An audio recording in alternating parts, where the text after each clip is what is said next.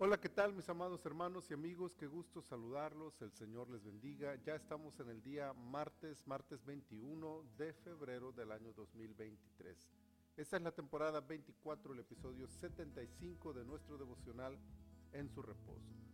Con este devocional llegamos justo a la mitad de esta temporada 24. La temporada tendrá 150 episodios porque Salmos, eh, el, libro de los Salmos tiene 150 capítulos y estamos llegando justo a la mitad al Salmo 75. El versículo 1 del Salmo 75 dice, Gracias te damos, oh Dios, gracias te damos, pues cercano está tu nombre, los hombres cuentan tus maravillas. Dios nunca ha estado lejos de su creación la presencia de Dios está vigente y activa en el mundo. Según el enfoque de este salmo, una de las prioridades de la manifestación de Dios en el mundo es la forma en que juzga a su creación. Él no ha dado la espalda, no olvida, no está ciego.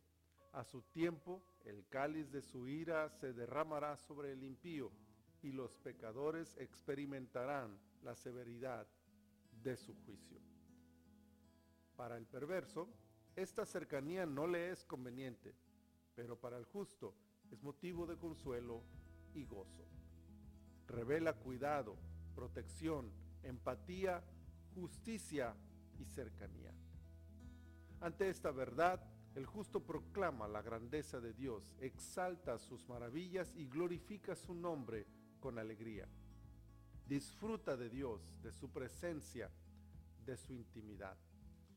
Mientras que el impío desea que Dios se aleje y teme su presencia por ser motivo de juicio en su contra, para el justo la cercanía de Dios es un deleite.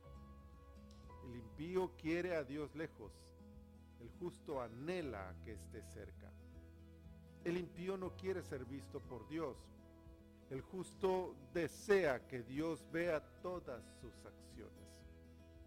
Al impío le incomoda que Dios registre todas sus acciones. El justo ve en el recuento de sus hechos el gozo de saber que Dios no olvida nada de lo que Él hace para su gloria. El impío se esconde, el justo corre a su lado. El impío rechaza, el justo agradece y anhela estar cerca de Dios. Que la verdad de su cercanía nos emocione al grado de no desear otra cosa habitar en su presencia. Señor, muchas gracias por este día muchas gracias por esta palabra y muchas, muchas gracias por tu cercanía. Gracias porque tu cercanía representa para algunos temor, pero para tus hijos es motivo de nuestro gozo y nuestro más grande anhelo. Habitar, vivir, disfrutar, deleitarnos en tu presencia. Señor, Acompáñanos este y todos los días con tu dulce presencia donde quiera que vayamos. Te lo pedimos en el nombre de tu Hijo Jesús. Amén. Amén. Mis amados hermanos, el Señor les bendiga rica y abundantemente